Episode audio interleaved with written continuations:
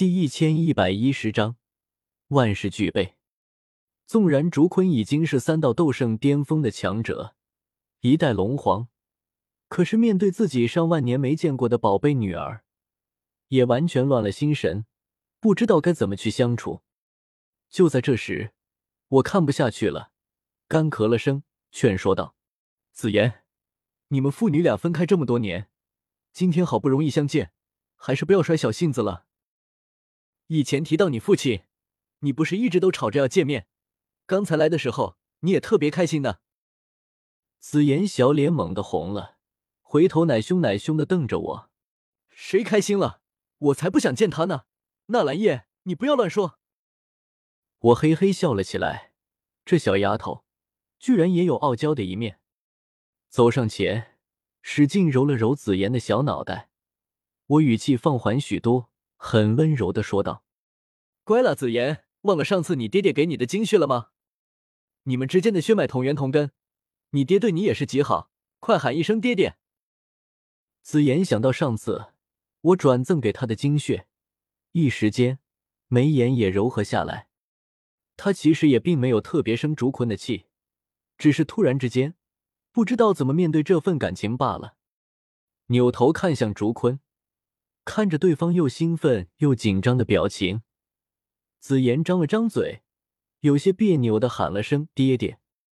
竹坤听到这道清脆稚嫩的喊声，顿时高兴的不知道成什么样，手舞足蹈的嘿嘿傻笑。这么多年了，哈哈，这么多年了，我一直都在担心你，我们终于见面了，乖女儿，哈哈。紫妍想起这么多年自己一个人无依无靠的日子。也是气得嘟起嘴，哼，到底是有多笨的爹爹，才会把自己女儿弄丢啊！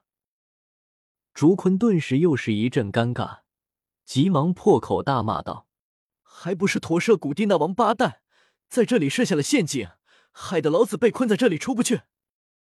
否则的话，爹爹也想天天陪在你身边。”紫妍也知道一些情况，他环顾四周漆黑昏暗的死寂空间。柳眉竖起，眼中闪现几抹凶狠之色。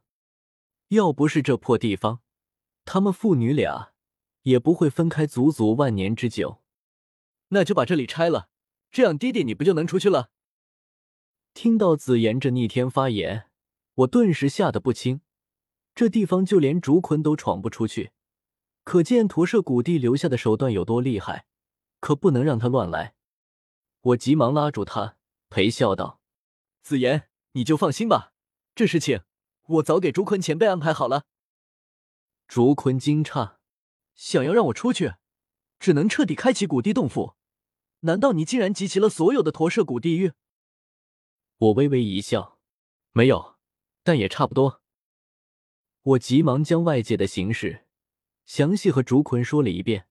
前辈，到时候只需要魂天帝来到这里。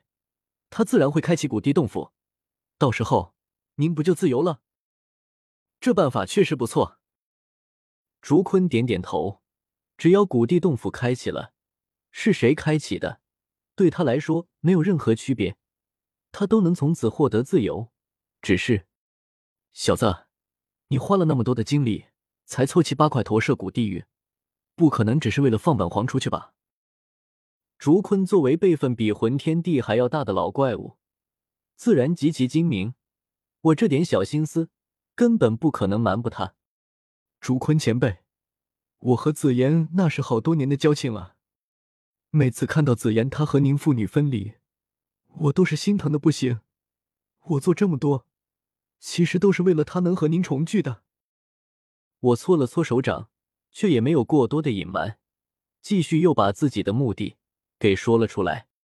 当然，我也听说驼舍古地洞府里面有一枚地品除丹，到时候前辈要是愿意顺手帮我捡过来的话，我自然也是感激不尽。竹坤听完一阵无语，地品除丹那种东西，一听也知道是至宝。什么魂族、古族，这么多势力，这么多强者费尽心机才开启的古地洞府，对这种至宝绝对会拼死抢夺。然后我要他顺手给捡过来，这是顺手的事吗？这东西是能捡的吗？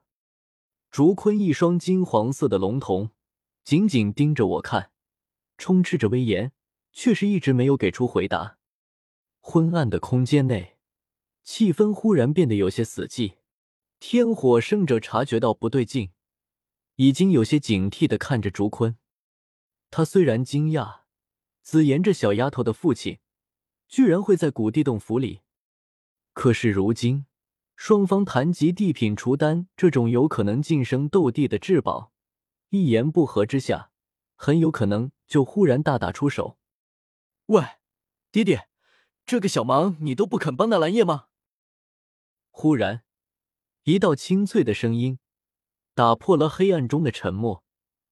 紫妍一对同样金黄色的瞳孔看向竹坤，颇为不满。竹坤尴尬的笑了几声，却依旧没有松口，而是反问道：“紫妍，你知道地品除丹是什么东西吗？有了那东西，你可是有机会成斗帝的。”曾经的竹坤擅闯古地洞府，就是为了洞府中的机缘。可是被困在这里上万年后，他的心性已经被磨掉不少。到如今，他想的更多的是紫妍。哪怕真有成帝的机缘，他都更愿意让给紫妍，让紫妍去成帝。我顿时有些紧张起来，急忙看向紫妍，却见他皱了皱眉，有点不耐烦：“我不需要。”成帝什么的，我自己就可以，才不用什么出单。你到底帮不帮啊？之前说了那么多，现在让你帮那蓝叶一个小忙都不肯，早知道就不来这里了。紫妍小手抱胸，一副气鼓鼓的样子，我顿时松了口气。还好还好，这个问题我之前就问过他。紫妍他心里果然有我。竹坤却是又急了。急忙点头，围着紫妍打转。女儿，你别生气了，爹爹可没反对啊，这就帮你好不好？什么混天地，什么古元，爹爹统统给你打死！以后爹爹什么事情都听你的，好不好？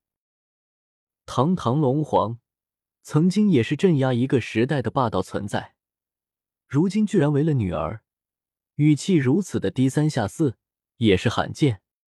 直到紫妍不生气了。竹坤才咧嘴傻笑起来，我也跟着笑了起来。竹坤这一步也好了，如此一来，就只等魂天帝带八块古玉来开启洞府大门了。